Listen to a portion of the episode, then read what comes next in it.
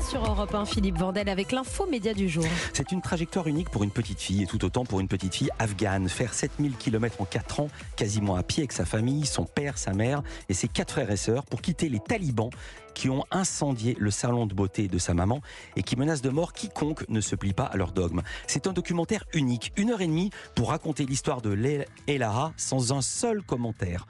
Deux ans de tournage entre les camps de réfugiés en Grèce et enfin un toit et la sécurité dans une petite ville d'Europe. Et le documentaire passe ce soir sur France 2. Il est signé de la journaliste Manon Loiseau, prix Albert Londres. C'est une collaboration unique car Manon est la sœur de la chanteuse et compositrice Émilie Loiseau et pour la première fois, elles ont travaillé sur le même projet Émilie a composé la bande-son et les chansons de La vie devant elle. On va la recevoir en deuxième heure. Bonjour Manon Loiseau. Bonjour. Vous êtes journaliste, je l'ai dit, prix Albert Londres en 2006 pour le documentaire La malédiction de naître fille. Vous avez également tourné en Tchétchénie, en Syrie, en Iran, au Yémen, en Birmanie, en Biélorussie. Et vous avez habité 10 ans à Moscou, vous étiez encore récemment en Ukraine. Voilà pour la bio. C'est aussi une première dans Culture Média, puisqu'en deuxième heure, on va recevoir votre sœur Émilie. Je dis nous, parce qu'on va pas vous mettre à la porte. Si l'assisteur arrive, vous allez rester. Mais d'abord, ce doc, qui est Elara Je ne sais pas si je prononce bien. Dans quelles circonstances l'avez-vous rencontré? Si je suis bien informé, en général, je suis bien informé, tout est parti d'une commande de France Télévisions en 2019. Absolument. Alors, c'est bien Elara. Mmh. Ella Iqbali est une merveilleuse jeune fille que j'ai rencontrée quand elle avait 14 ans, euh, à Moria, euh, dans le, dans le, sur l'île de Lesbos, dans le camp de réfugiés où il y avait 25 000 réfugiés pour 3 000 places.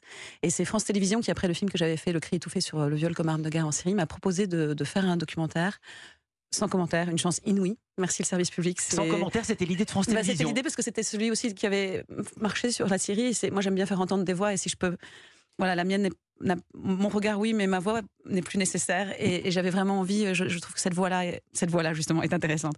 Et donc c'était sur autour de l'exil et, de l'enfance. Et j'avais très envie de faire un film à hauteur d'enfant. Et j'ai cherché longtemps.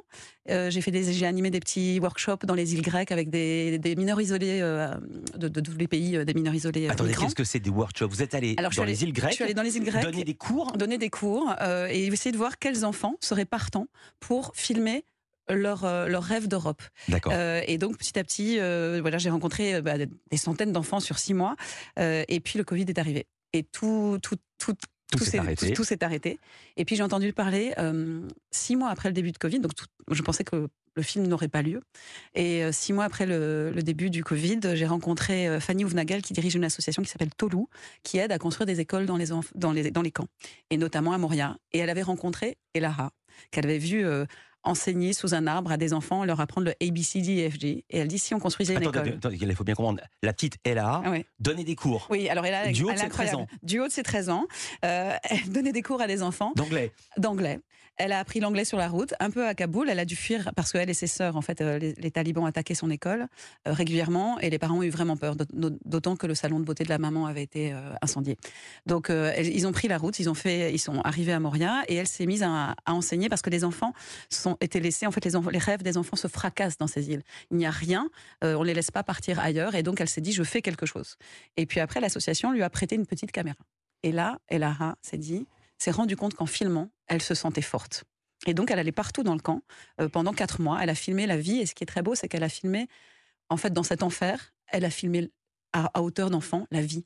Elle a filmé ce qu'un enfant de l'exil, un enfant sur la route qui grandit sur la route, voit. Et en fait, l'enfant cherche toujours la vie. Donc c'est le jeu des mmh. enfants, c'est les anniversaires, c'est les lâchers de cerf-volant comme à Kaboul. Euh, et elle, quand elle enseigne, et elle continuait d'enseigner et de filmer.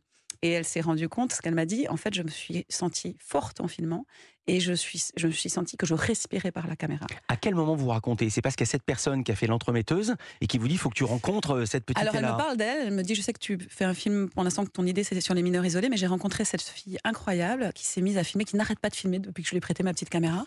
Est-ce que tu voudrais la marrainer, être sa marraine? Je dis mmh. bien sûr. Et puis euh, trois jours après, le camp de Moria a brûlé. Donc plus aucune nouvelle, non seulement de tous les enfants que j'avais rencontrés, mais d'Elara. Et puis, euh, Fanny me rappelle, me dit, écoute, elle vient de m'appeler, elle a filmé l'incendie. Elle a tout filmé. Est-ce que euh, as envie, est-ce que tu veux partir la voir? Et j'ai convaincu mes productrices qui ont été extraordinaires parce qu'au bout d'un an de repérage, c'est pas évident de se dire, bah on y repart, mmh. on repart, etc. France 2 aussi a été, voilà, tout le monde a été émerveillé et on est parti. Et j'ai rencontré Elara telle qu'on la voit dans le film, avec son petit jean, son petit shirt, son petit sac à main de jeune fille, comme toutes les jeunes filles partout, et qui filme. Et elle filmait les restes de son école. Il restait que les dessins des enfants comme ça. Et elle était au milieu des cendres. Et elle m'a montré les images qu'elle avait filmées avant, qui étaient justement la vie. Et je, me suis, je lui ai proposé, allez, on part on part ensemble sur ce film.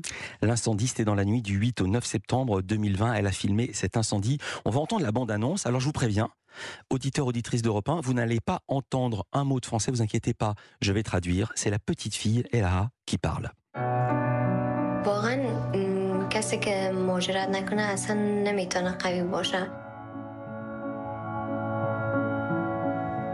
وقتی که آدم مجرد کنه می‌فهمه که زندگی راحت آسایش چی معنا؟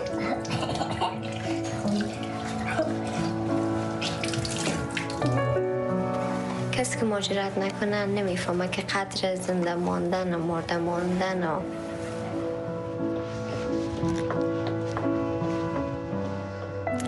Musique très belle de votre sœur Émilie qu'on va retrouver en deuxième heure dans Culture Média. Voici ce que dit Ella, la petite afghane. Elle dit à ce moment-là, ce que vous entendez, elle dit qui n'a pas émigré ne peut pas être fort. Quand on est obligé de migrer, on comprend ce que signifie la vie, la tranquillité, la simplicité. Qui n'a pas émigré ne peut pas comprendre la notion de survie, de rester en vie. Elle sait de quoi elle parle. Elle a vu l'incendie de son camp, elle a vu l'incendie de la boutique de sa maman. Et on comprend à la fin du film ce qu'elle veut dire par là. Elle veut se battre pour aller en classe.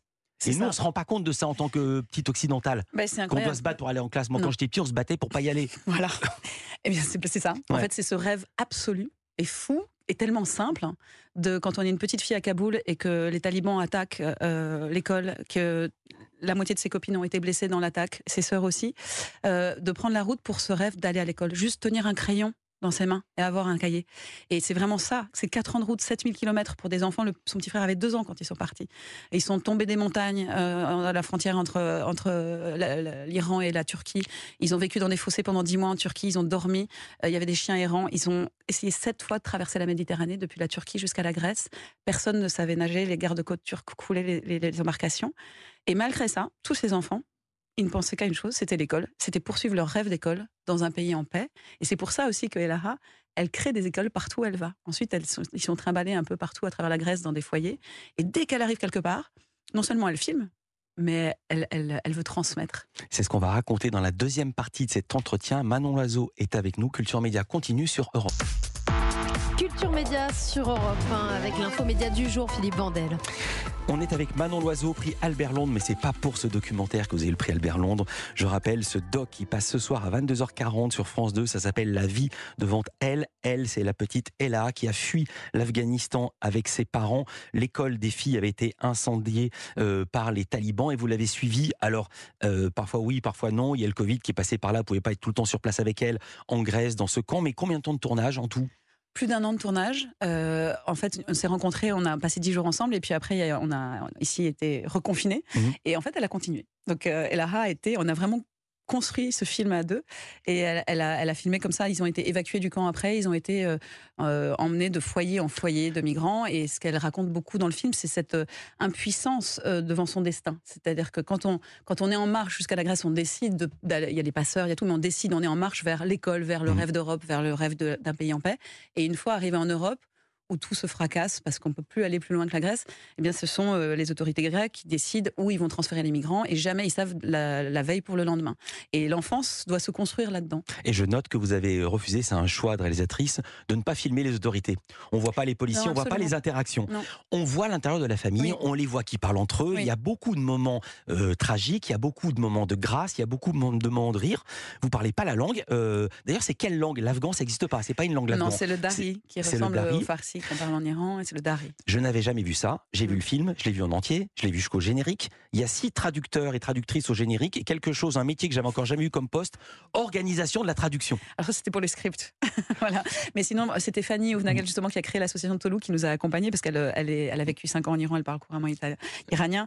Et, du coup, les langues, les langues sont similaires, donc c'est elle qui nous a accompagnés. Et surtout, euh, en fait, on était, je crois qu'à la fin, la famille nous a oubliés. Nous, on arrivait dès que, dès que ici, il y avait un déconfinement on se précipitait vers la Grèce pour rejoindre Ella.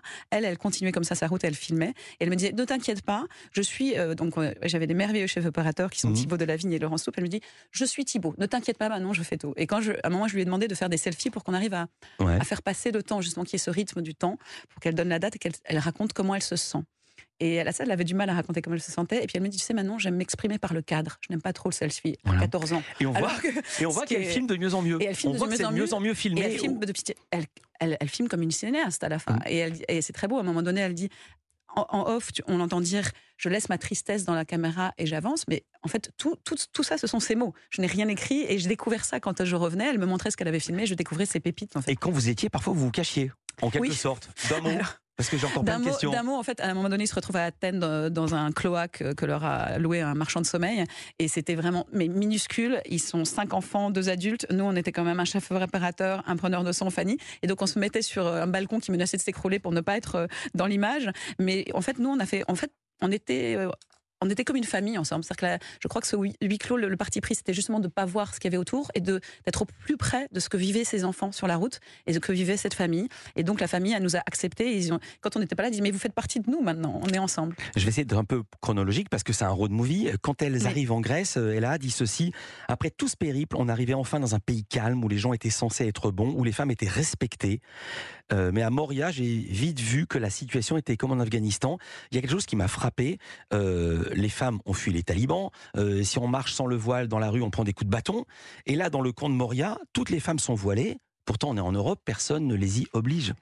Non, c'est un camp en fait où il y a 25 000 migrants et énormément de personnes qui viennent d'Afghanistan et de Syrie et avec une présence aussi masculine très forte. Et voilà, les femmes aussi, c'est une protection que de garder un foulard sur la tête.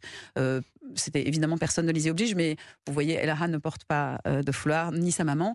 Et, euh, et en fait, ses parents sont justement partis pour que leur fille Ouais. ait un avenir et devienne des femmes indépendantes. Et on voit qu'il y a encore du chemin à faire parce que même en France, c'est comme ça. euh, dans l'égalité homme-femme, euh, dans tout le film, quand il y a du ménage à faire, c'est les filles et les femmes. Jamais on voit un homme ou un garçon ça, faire une- ni le ménage ni le linge. Alors, c'est un message à- à- au papa de Cher, le père de Fatané, à son grand frère Charles. Euh, c'est un message à tous les mecs. C'est un message à tous les hommes Et et, et- et c'était régulièrement une blague parce que on- même nous en fait l'équipe on leur disait bon allez cher Échappe vous allez aider là Mhm. et sa et sa mère Fatana Fatané et, euh, et, les, et les filles rigolaient aussi donc c'était le running gag euh, le- notre notre petit euh, Ouais. notre petit clin d'œil pendant le tournage. Et on voit que vous êtes complètement bilingue puisque vous dites un running gag. Ah oui, moi je dis un running suis- gag. Ouais, Euh, voilà, je je suis anglaise. Juste un mot, Mm. euh, Ella est en France maintenant. Oui. Elle est à côté de nous. Et vous savez quoi? Elle est dans ce studio. Elle vous a accompagné ce matin pour faire une télévision sur France 2. Sur Et on va l'entendre dans la deuxième heure. Vous restez avec nous, euh, Manon Loiseau. C'est Julie Gaillet. euh, que vous connaissez très bien, qui arrive dans ce studio Culture Média